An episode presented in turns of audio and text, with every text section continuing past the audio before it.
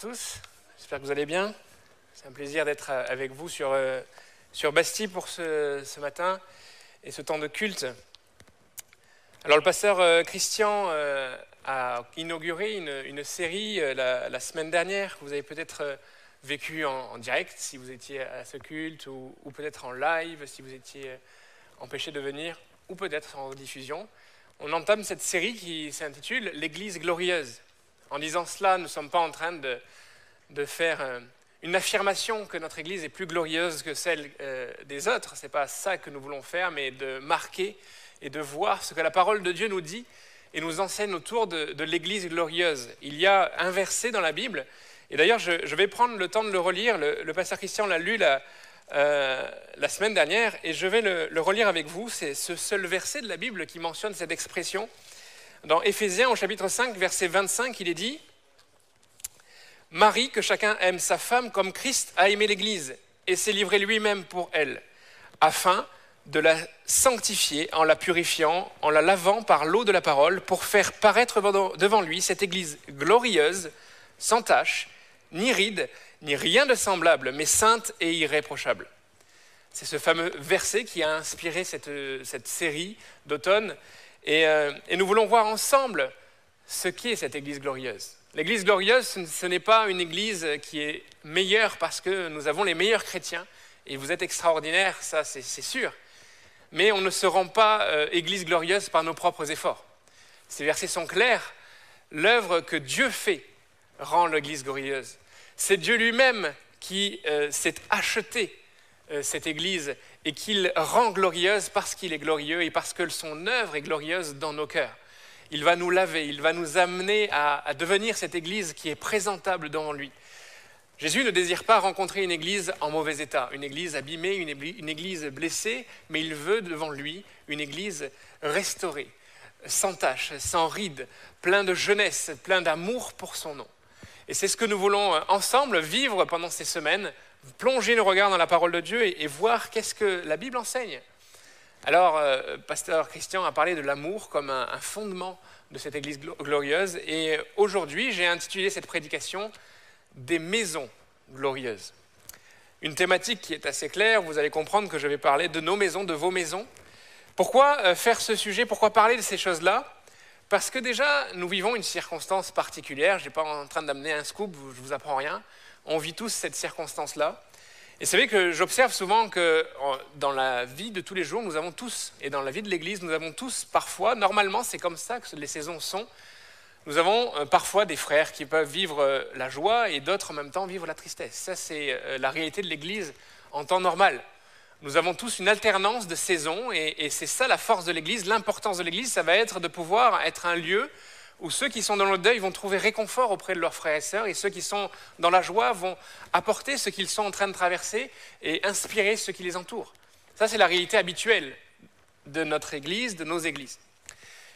Mais avec ce que nous traversons ensemble en tant que société et même en tant que monde, nous sommes peut-être pour la première fois, pas la première fois de l'histoire de l'humanité, mais la première fois peut-être de nos vies à nous, face à une circonstance qui fait que chacun d'entre nous, nous vivons une difficulté ensemble. Nous vivons une épreuve ensemble, pas forcément de la même manière. Certains peut-être ont, eu vraiment été, ont vraiment été touchés par cette épidémie, touchés peut-être par les conséquences de cette épidémie de manière familiale, peut-être des deuils, des, réalités difficiles à vivre. Peut-être c'est simplement peut-être de, l'angoisse qui est là sur ta vie parce que tu as peur, non pas de la mort parce que Christ est notre assurance et notre espérance, mais, ce climat qui est autour de nous vient et rentre, s'insère dans, dans nos pensées, dans nos émotions, et c'est tout à fait normal.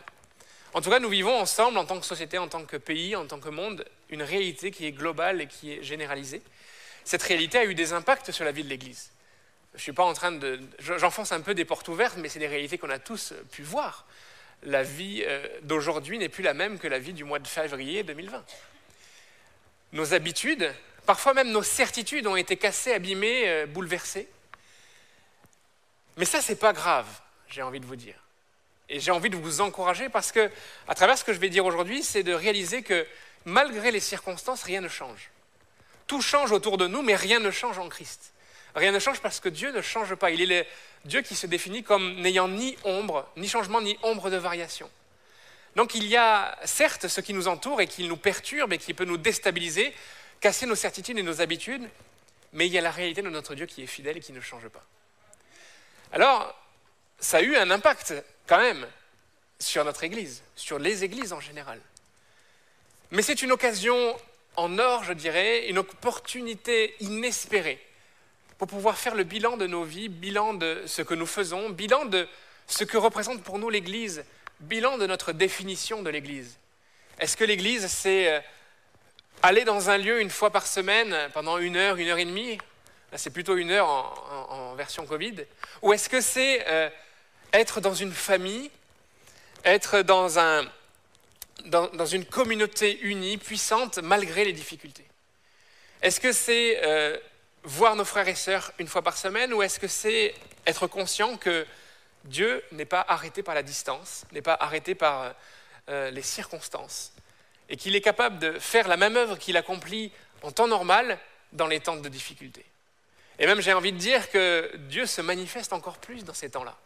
Parce que quand tout va bien, même si on va à l'église, on, a la tendance, et c'est peut-être le défaut général de l'humanité, la tendance de négliger les privilèges, les bénédictions et tout ce qui est bon dans nos vies on peut avoir tendance parfois à oublier qu'on avait un privilège de pouvoir nous réunir. Une grande partie, quasi une majorité de nos frères et sœurs dans le monde ne peuvent pas se réunir dans des églises. Ils n'ont soit pas les moyens d'avoir un bâtiment, soit la loi ne l'autorise pas, soit s'ils ont un bâtiment, il est détruit par des opposants. Et la majorité des chrétiens vont vivre cette réalité-là que nous avons presque découvert, nous qui étions dans une grande liberté. Mais le plus important, c'est de voir que Dieu a continué son œuvre. Y a-t-il eu des conversions depuis le mois de mars? Je le crois, et même je le sais. Y a-t-il eu des personnes qui ont été visitées, baptisées du Saint-Esprit, touchées euh, dans leur maison? Je le crois et je le sais. Donc l'œuvre de Dieu continue et c'est ce qu'on va voir ensemble, l'importance de nos maisons, la place de nos maisons dans l'ensemble de la réalité de l'Église on a beau dire que l'Église n'est pas un bâtiment, malheureusement, en fait, on s'habitue à notre bâtiment, on s'habitue à, nos rendez-vous et, à nos chaises et à, tout, ça, et, à notre climatisation euh, euh, pendant l'été et, toutes ces choses. Mais alors, c'est quoi qui nous intéresse dans tout ça? Est-ce que c'est nos habitudes ou est-ce que c'est de se dire qu'est-ce que Dieu veut de l'Église Le mot maison est extrêmement présent dans la parole de Dieu, c'est normal, c'est la base du fonctionnement en société. Mais plus que la réalité euh, sociologique de, ce qui fait notre quotidien, nous avons tous une famille, une maison.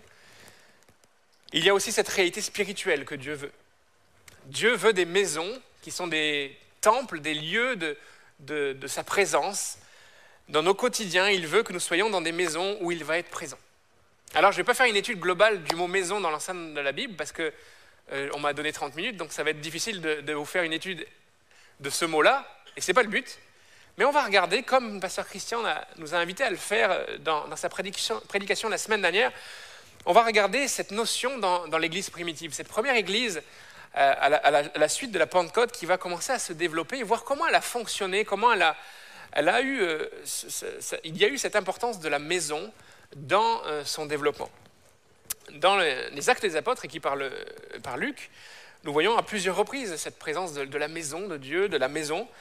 On voit par exemple que la, Pentecôte s'est déroulée dans, une maison, dans une chambre haute, certes, mais c'était une maison. La chambre, elle est haute parce qu'elle est dans une maison. Et euh, on voit aussi, par exemple, que euh, euh, dans ce fameux passage d'Acte 2, 42, où il est dit qu'ils persévéraient dans différentes choses, il est dit qu'ils continuaient à rompre le pain dans leur maison. nous voyons aussi que les, apôtres enseignaient dans les maisons. nous dirons deux, deux, versets par rapport à cela dans le chapitre 5 tout à l'heure. Puis nous le voyons aussi dans le, chapitre 16 au verset 32. Il est dit même, et c'est une parenthèse, mais ils étaient capables de vendre leur maison pour subvenir aux besoins de la communauté et permettre qu'elle s'accroisse.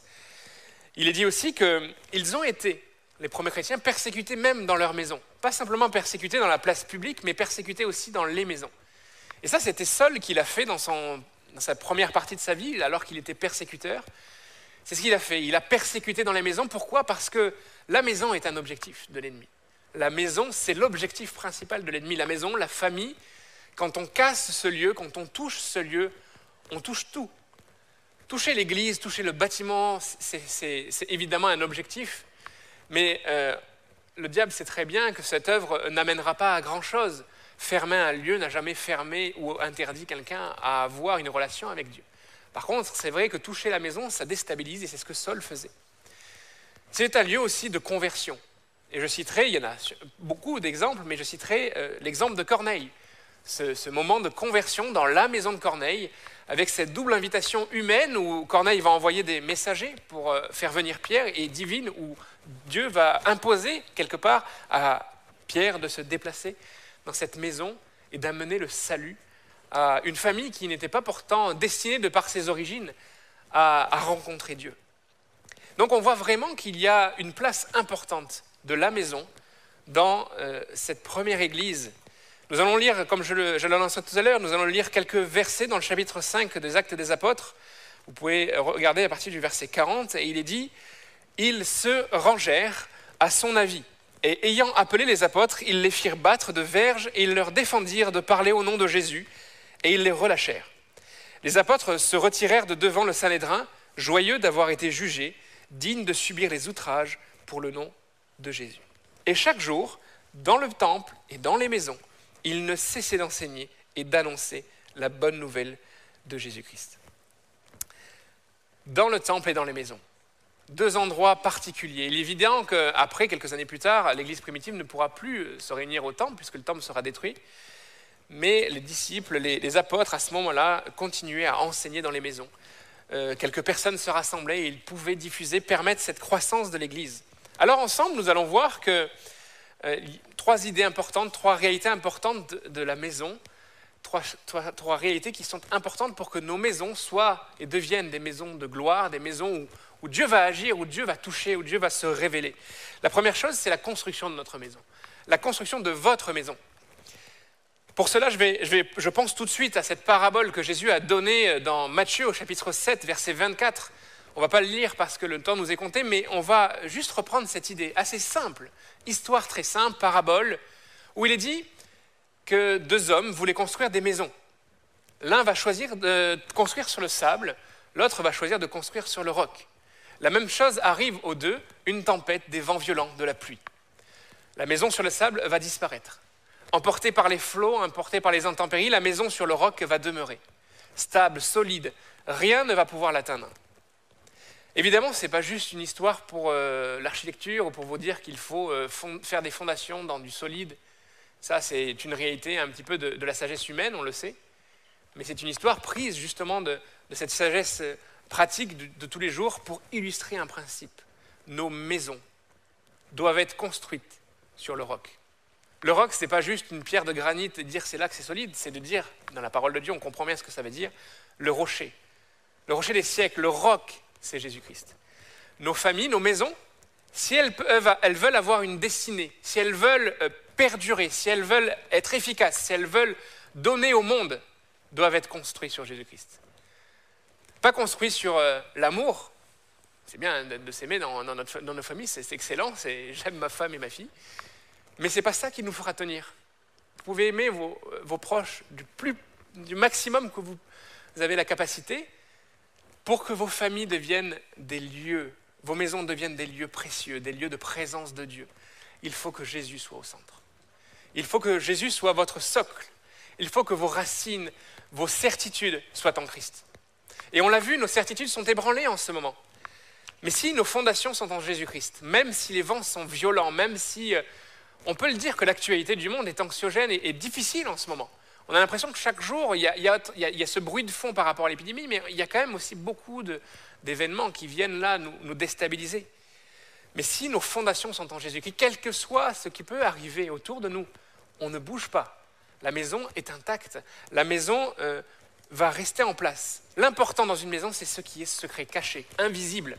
C'est vos fondations. L'important, ce n'est pas ce que vous projetez comme image, ce que les gens aiment si vous êtes euh, beau à voir sur les réseaux sociaux, ce n'est pas important.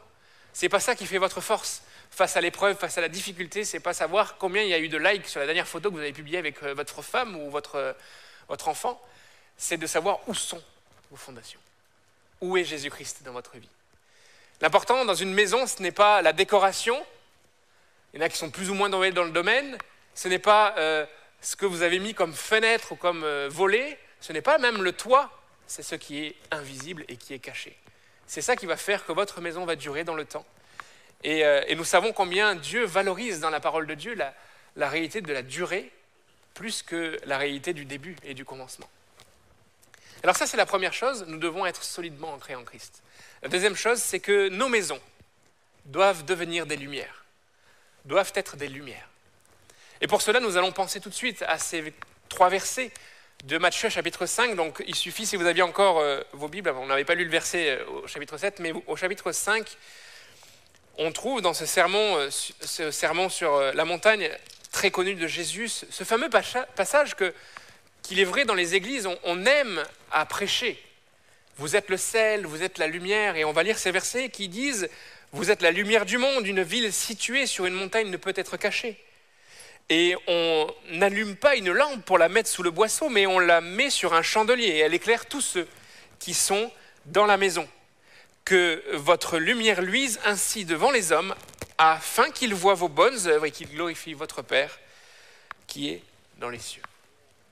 Ce verset est très intéressant parce qu'il nous parle de la lumière et vous devez, nous devons, c'est une obligation, c'est une mission pour nous, nous devons être une lumière. Nos maisons doivent être des lumières. Chose très intéressante, c'est que s'il y a la lumière dans vos maisons, il va y avoir une double fonction, un double emploi. Vous allez briller vers l'extérieur, on va voir votre maison, vous allez devenir un phare. Et c'est ce que Jésus veut de nos maisons, que nos maisons soient des phares, que nos maisons éclairent notre environnement, notre voisinage, nos, nos relations, mais vous allez aussi éclairer l'intérieur. Si la lumière sort vers l'extérieur, c'est que déjà il y a la lumière à l'intérieur et qu'elle va bénéficier aussi à vous tous qui êtes à l'intérieur de la maison. Alors nos maisons doivent éclairer. Et la lumière que portent nos maisons, c'est des lumières qui sont simples. C'est la lumière de la parole, c'est la lumière d'une foi véritable, c'est la lumière d'une confiance en Dieu. Le lieu de la famille, le lieu de la maison, c'est là où nous sommes ce que nous sommes, le plus simplement. C'est là peut-être que nous nous permettons de, nous ouvrir, de nous détendre, d'être ce que nous sommes réellement, alors que des fois, à l'extérieur, pour plein de circonstances, on se cache, on, ne dévoile pas tout à fait qui nous sommes. Alors que dans nos familles, dans nos maisons, nous sommes là à briller tels que nous sommes. Il y a un enjeu qui est fort, qui est puissant et qui, est d'actualité en ce moment, parce que la maison peut devenir ce lieu de témoignage local, ce lieu où nous allons pouvoir impacter ce qui nous entoure. Alors, je, fais souvent cette blague, mais euh, je vais la refaire ici à Bastille. Euh, je ne sais pas où vous habitez. Probablement, euh, si vous venez sur Bastille, vous habitez soit dans Paris ou, à proximité. En tout cas, vous pouvez venir rapidement. Nous, désormais, nous, servons le Seigneur dans le campus de Logne. Nous vivons à Torcy, une ville qui est juste à côté. nous sommes très loin pour vous. Peut-être nous sommes provinciaux désormais. même des fois, la Seine-et-Marne, où nous habitons, est, oubliée par les, autorités. On ne fait plus partie de l'île de France. Quand je vais à ma banque, euh, ils envoient mon chèque en Picardie. Euh, c'est pas l'île de France. Mais bon, c'est un détail. Euh, sauf si vous êtes dans mon cas et que vous êtes un peu perdu à la campagne. Quoique je suis dans un, dans un immeuble, donc vous avez des voisins. Vous avez des personnes qui sont à votre contact. Encore plus dans la période que nous traversons, notre présence auprès de nos voisins peut avoir un impact. Des discussions vont peut-être s'ouvrir et ont peut-être déjà eu lieu parce que la souffrance, la peur de la mort, toutes ces choses, la peur de la maladie, sont des, déclencheurs extraordinaires de discussion. Peut-être même des services rendus vont permettre d'amener cette discussion-là, alors que peut-être une, personne âgée dans votre euh, cage d'escalier, dans cette catégorie de, fragilité, ne peut être pas faire trop ses courses à l'extérieur en faisant ces, services-là, vous allez pouvoir briller. Nous, on voit souvent la, la lumière et briller pour Dieu comme quelque chose de très spirituel, on spiritualise tout, et, et on pense que briller, ça va être euh, aussi peut-être d'influencer, c'est à la mode, hein, vous savez, dans, nos... Tapez sur YouTube, influencer le, euh, le monde ou euh, être la lumière, être un influenceur du royaume ou, je ne sais autres, vous allez avoir des requêtes multiples de vidéos et de prédications. Mais influencer, c'est aussi dans le secret, dans des réalités tout concrètes. Peut-être que vous vous rêvez comme Premier ministre de la France, président de la République pour les plus ambitieux, vous voulez être aux commandes, vous vous dites Daniel est un homme de Dieu, il y a eu Joseph dans la Bible. Et vous vous rêvez dans ces choses-là en disant Je serai un influenceur au futur, avec du conditionnel aussi. Et on court vers ces choses-là. Mais Dieu nous dit dans sa parole qu'il préfère et qu'il regarde d'abord aux petites choses. Et être la lumière du monde, ce n'est pas forcément être ce que je viens de décrire, c'est aussi et surtout être présent dans les petites choses de notre quotidien. Être présent aussi auprès de nos familles qui ne connaissent pas encore Christ. Et être cette lumière simple, pas ce flash qui éblouit et qui donne envie de fermer les yeux. Ça, ça serait une illustration de celui qui ne fait que parler de Jésus et qui ne sait pas se taire mais être cette lumière simple qui éclaire et qui donne cette direction. Vous savez, la meilleure image, c'est d'être un phare. Le phare, c'est celui qui donne le repère dans l'obscurité à celui qui a besoin de direction. Ce n'est pas la lumière qu'on projette sur tout le monde qui n'a pas envie d'être éclairé. C'est ce phare qui est là dans les ténèbres et qui n'a pas peur des ténèbres, mais qui donne envie à ceux qui recherchent de se diriger dans la bonne direction. La troisième chose, c'est l'ouverture de nos maisons.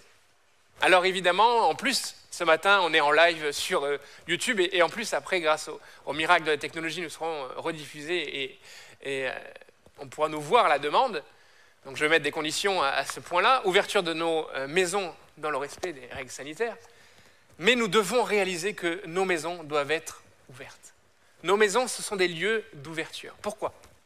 Parce que nous sommes certes dans une église pentecôtiste et du coup qui met l'accent sur les dons spirituels.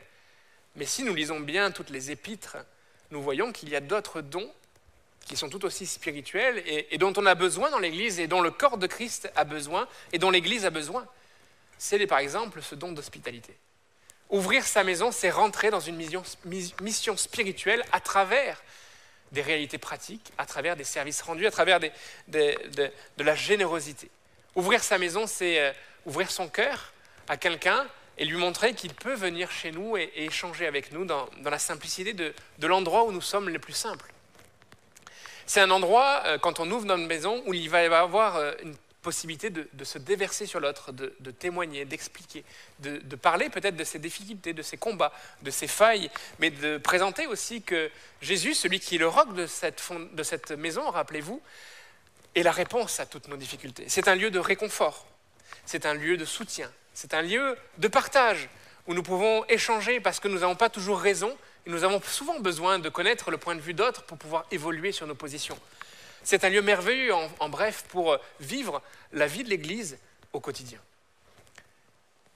Et d'ailleurs, je le rappelle, je l'avais dit en introduction, si Paul, qui à ce moment-là s'appelle Saul, persécute les chrétiens dans les maisons, c'est parce qu'il sait qu'en faisant cela, il est en train de toucher à ce qui peut détruire l'Église. Et moi j'aime bien voir, surtout dans cette situation actuelle que nous traversons, voir combien le, diable fait une œuvre qui le trompe. Le diable nous dit, j'ai réussi à fermer vos églises, même si je ne suis pas en train de dire que la fermeture de nos églises, c'est juste le travail du diable, il y a des réalités, voilà, des règles qui ont été mises en place dans un premier temps. Dieu répond, ne t'inquiète pas, il y a eu des dizaines de conversions depuis que tout est fermé dans des maisons. Il y a des gens qui se sont convertis derrière l'écran de télé, en regardant une vidéo. Il n'y a jamais eu autant de vidéos chrétiennes sur Internet. On, discutait de ça avec un frère de Logne. C'est un raz-de-marée, c'est un tsunami euh, sur YouTube. Aujourd'hui, euh, même des gens, je pense, qui ne cherchent pas vraiment ce type de contenu, se retrouvent avec des suggestions et à cliquer sur des liens justement, avec cet ami avec qui je parlais, il me racontait que on avait fait des lives euh, les jeudis soirs avec l'équipe de Logne, on faisait des lives sur, sur YouTube et, et, lui, il, était intervenu, il avait chanté, tout ça, et, puis il avait mis le lien de cette vidéo dans son application WhatsApp en, statut du jour. Il faisait ça un peu innocemment, mais il n'avait même pas capté que c'est vrai que les gens en fait qui ont notre numéro personnel, en fait, ils ont notre WhatsApp, qu'on le veuille ou non. Et des collègues de travail ont vu son statut, même des chefs à lui, et, sont allés voir le live. Donc on s'est retrouvé avec des personnes qui ont vu en rediffusion un, live d'église, qui n'avaient jamais vu une église, n'avaient peut-être jamais eu l'idée d'aller dans une église, et ils ont vu, parce que leurs collègues faisaient ces choses-là, ben, ils ont découvert sa foi quelque part, et ils ont commencé à lui poser des questions qu'ils n'auraient peut-être jamais pensé répondre. Donc ça, c'est les miracles que Dieu fait quand euh, nos maisons s'ouvrent, quand euh, on fait rentrer euh, tous ceux qui sont autour dans nos maisons. Alors bien sûr, il y a du discernement. Je ne suis pas en train de dire que toutes nos maisons doivent être portes ouvertes 24 heures sur 24. Vous devez aussi travailler à respecter votre propre intimité familiale, avoir des règles pour que tout fonctionne bien. Mais ponctuellement, avoir cette disponibilité d'ouverture de maison, ça va impacter. Ça va impacter vos frères et sœurs et ça va impacter euh, le monde qui est autour de nous. Souvent, euh, dans nos églises, on a tendance à se dire qu'il faut se séparer du monde et, on s'isole. Alors qu'il n'y a rien de mieux que de faire rentrer, alors comprenez bien la phrase que je vais formuler, rentrer le monde dans notre maison, au sens des personnes du monde dans notre maison, pour les mettre en contact avec ce que nous sommes. Vous croyez vraiment qu'on va évangéliser en se séparant? Et, vous croyez vraiment que euh, c'est en considérant que l'autre est, mauvais qu'ils vont avoir envie de nous rejoindre? Non, c'est dans la simplicité de nos maisons. Peut-être autour d'un repas, nous sommes à, vrai dire et après tout quand même français, il faut faire les choses de la bonne manière.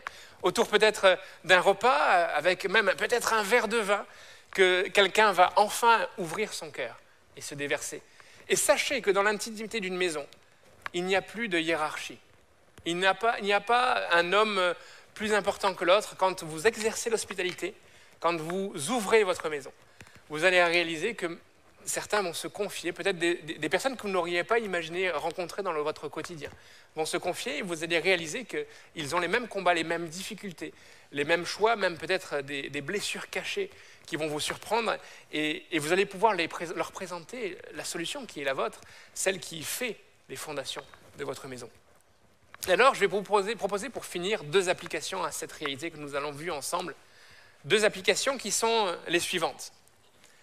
Tout d'abord, nous l'avons vu, l'importance de notre vie avec le Seigneur dans le secret, dans euh, notre, notre maison, pendant ces temps que nous avons vécu de confinement. On ne pouvait plus se réunir. Alors certes, vous pouviez voir quelques contenus sur Internet peut-être, mais cela a mis l'accent combien il est important d'avoir une vie, une relation à Dieu personnelle. Parce que nous ne connaissons pas les circonstances futures. Par contre, ce que nous savons, c'est que Dieu est présent quand vous l'invitez dans votre chambre. Dieu est présent et peut se révéler de la même manière qu'il le fait dans un lieu consacré comme Église. Et d'ailleurs, j'ai envie de dire qu'on serait peut-être surpris si on devait faire et pouvait faire le recensement de tout ce qui se passe dans nos maisons. On serait peut-être surpris qu'il y a beaucoup plus de guérison, beaucoup plus de travail en profondeur dans nos cœurs, beaucoup plus de baptême du Saint-Esprit dans nos maisons, dans notre, intimité, beaucoup plus de révélation que dans l'heure et demie qui nous est impartie euh, le dimanche. Et ça, c'est très important de garder à l'esprit que nous devons tous avoir un culte familial. Alors j'ai dit familial, mais quelle que soit votre circonstance ou, position actuelle, que vous soyez célibataire, marié, fiancé, avec des enfants, pas d'enfants, quel que soit votre âge, nous devons avoir ce culte personnel, cette réalité personnelle qui va être l'encre de notre vie, la solidité de notre foi, la solidité de, notre quotidien. Et c'est comme cela que l'Église, quand elle se réunit ensemble, elle peut être puissante, elle peut grandir, elle peut euh, se plaire à se retrouver. Parce qu'il y a avant cela, il y a d'une manière cachée, il y a ces racines-là qui viennent alimenter la structure qui finalement n'est que la, partie euh, immergée euh, de l'iceberg la partie visible plutôt de l'iceberg. Et la deuxième chose que je propose comme application, et ça c'est important et je, vais le, dire, c'est aussi toute cette dynamique que nous cherchons à développer dans l'Église de, ces groupes de maisons. Il y a vraiment un cœur, un fardeau sur notre cœur avec Pasteur Christian de, développer cela. Et ce n'est pas une nouveauté, ça fait des années qu'on le fait et je crois qu'on va accélérer. 2021, 2020, 2021, ça va être une accélération de cette réalité. Il y a toute une équipe qui travaille pour cela, chaque campus est représenté, euh, le département Jap aussi, il y a vraiment cette envie de, multiplier. Alors vraiment, les circonstances ne nous aident pas, mais peu nous importe. Parce que quand Dieu veut accomplir une œuvre, ce ne sont pas les circonstances qui vont empêcher Dieu d'agir. Au contraire, Dieu, c'est celui qui fait plier les circonstances. Et s'il faut passer par de la visioconférence, s'il faut limiter le nombre de personnes dans un, un GDM, s'il faut faire des choses, ce n'est pas un problème, on le fera et on y arrivera. Alors, euh, en, juin dernier, j'ai échangé avec les leaders de GDM et je leur ai donné une mission de multiplication en 2020-2021, malgré les circonstances sanitaires. Et on va multiplier. L'Église est, dans forme d'hibernation à, cause de, nos circonstances et du, manque de, place que nous avons pour vous accueillir. Mais on peut encore multiplier à travers nos, nos GDM, nos groupes de maison. Et moi, ce que j'ai envie de voir, c'est des témoignages. J'ai envie de recevoir des témoignages de guérison, des témoignages de conversion. Moi, j'ai invité mon voisin dans un GDM, il s'est converti, c'est fou. Ça faisait euh, cinq ans que j'essayais de le faire venir dans l'église, il n'a jamais voulu venir. Et là, dans une simple discussion, avec entre le pain et le fromage, il s'est ouvert. Mais c'est ça qu'on veut voir. Parce que c'est ce qui s'est passé avec Corneille. Pierre ne voulait pas aller le voir parce que c'était quelqu'un qui n'était pas de, sa population et, il a été surpris de l'œuvre de Dieu, de la puissance qui est descendue. Nous voulons voir ces choses-là et, vraiment nous voulons tous faire partie de, cette aventure. Nous, on a des projets sur l'OIN de vraiment multiplier les, GDM et on va le faire. Ça va nous servir aussi de développement sur l'OIN, de permettre d'atteindre tous les villages et toutes les villes aux alentours de l'OIN. Il y a vraiment ce projet. Alors, pour finir, je vais vous laisser ce verset dans le psaume 26. Psaume 26 au, verset 8, il nous est dit, Éternel, j'aime le séjour de ta maison, le lieu où ta gloire habite. Ça, c'est un magnifique verset, et c'est vrai que le psalmiste, à ce moment-là, quand il parle J'aime le séjour de ta maison, il pense au temple. Mais nous sommes ces temples. Nous sommes, nous, des temples. Le temple a été détruit, nous ne sommes pas là à arriver dans un lieu spécifique pour pouvoir rencontrer Dieu. Nous sommes tous des temples et la présence de Dieu est dans nos vies. Et parce que dans nos maisons, nous sommes là avec la présence de Dieu, nous pouvons vivre, nous pouvons voir la gloire de Dieu dans nos maisons. Et ça, c'est le, fardeau sur mon cœur ce matin, c'est de voir dans nos euh, familles, dans nos maisons, la gloire de Dieu se manifester. Pas de prendre la gloire de Dieu et de dire ah, nos maisons sont glorieuses, mais de dire nos maisons sont habitées par la présence de Dieu. il y a quelque chose qui se passe dans nos maisons il y a des miracles, il y a des guérisons, il y a des transformations, il y a des, solutions qui sont trouvées à nos problèmes. Et nous sommes tous au même niveau. Comprenez bien que l'Église, ce n'est pas forcément ce qu'on a défini jusqu'à présent. C'est une réalité où nous sommes tous au même niveau, nous avons tous une responsabilité sur nos maisons et nous devons tous faire de nos maisons des lieux de gloire. Je ne suis pas plus avancé dans, cette œuvre que vous, je ne suis juste que mis à part pour un, service particulier, mais je ne suis pas... Euh, privilégiés devant Dieu. Nous avons tous à, devoir faire ces choses-là, à devoir vivre ces choses-là. Et on va le faire ensemble. On va se motiver ensemble, on va vivre ensemble, on va s'encourager ensemble à travers les témoignages que nous, allons recevoir. Et, on va voir comment l'ennemi aura fait une œuvre qui le trompe. C'est-à-dire que quand Dieu a dit qu'il voudrait faire quelque chose, cette chose arrive. Si Dieu a décidé de toucher le cœur des Parisiens, Peut-être qu'on avait pensé le toucher d'une manière, on avait peut-être se dire, tiens, il faudrait que notre Église grandisse en, surface, en, place. Maintenant, Dieu va le faire différemment, peut-être à travers nos maisons, des maisons puissantes, des maisons euh, où Dieu va se révéler et nous allons voir de grandes choses. Alors, je vais vous inviter pour finir à, vous lever, à rester à votre place, bien sûr, à vous lever pour un temps de prière. Et on va prier tous ensemble pour que cette réalité que nous avons présentée ici soit vraiment une réalité dans notre quotidien que nous puissions expérimenter dans nos maisons la présence de Dieu, la puissance de Dieu, l'autorité de son esprit. Parce que quand deux ou trois sont assemblés, il est au milieu de nous, de même que quand 200 ou 80 ou 500 sont rassemblés. Et ce qui est merveilleux, c'est qu'il est au milieu de nous au quotidien pendant des heures et des heures, alors que parfois nous ne sommes là que pendant quelques minutes.